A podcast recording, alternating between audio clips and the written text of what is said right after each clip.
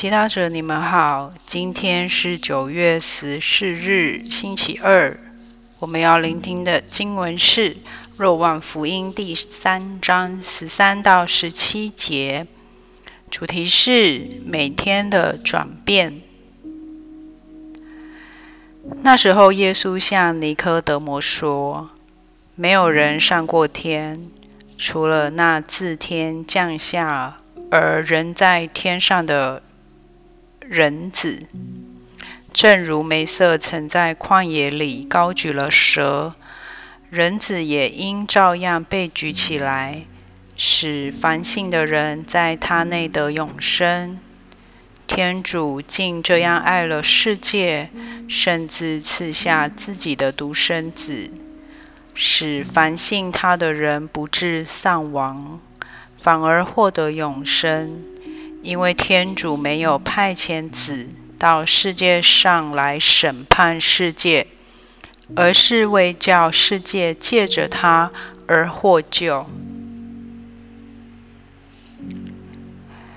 圣经小帮手，人子要被举起来，这是若望福音特有的语言，意思是主耶稣要被钉在十字架上的意思。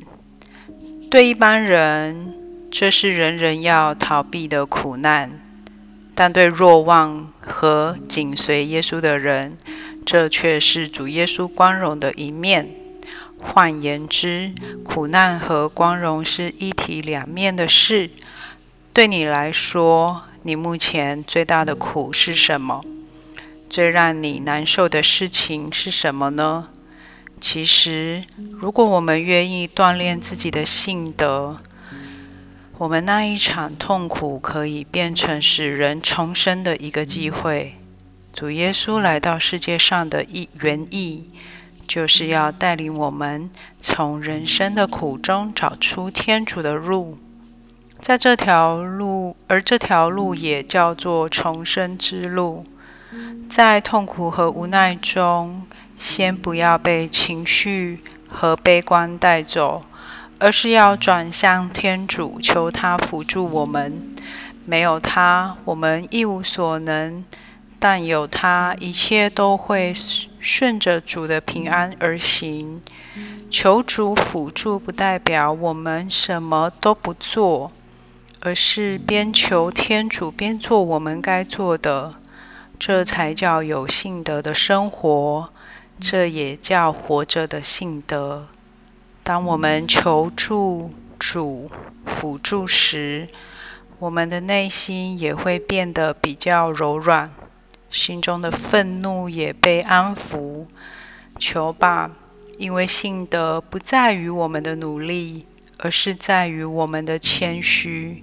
很多人因为错误的认知，从不求天主，以为自己不想打扰或麻烦天主，但这样的人却忘记了，他本来就是受造物，每一天的生存本来。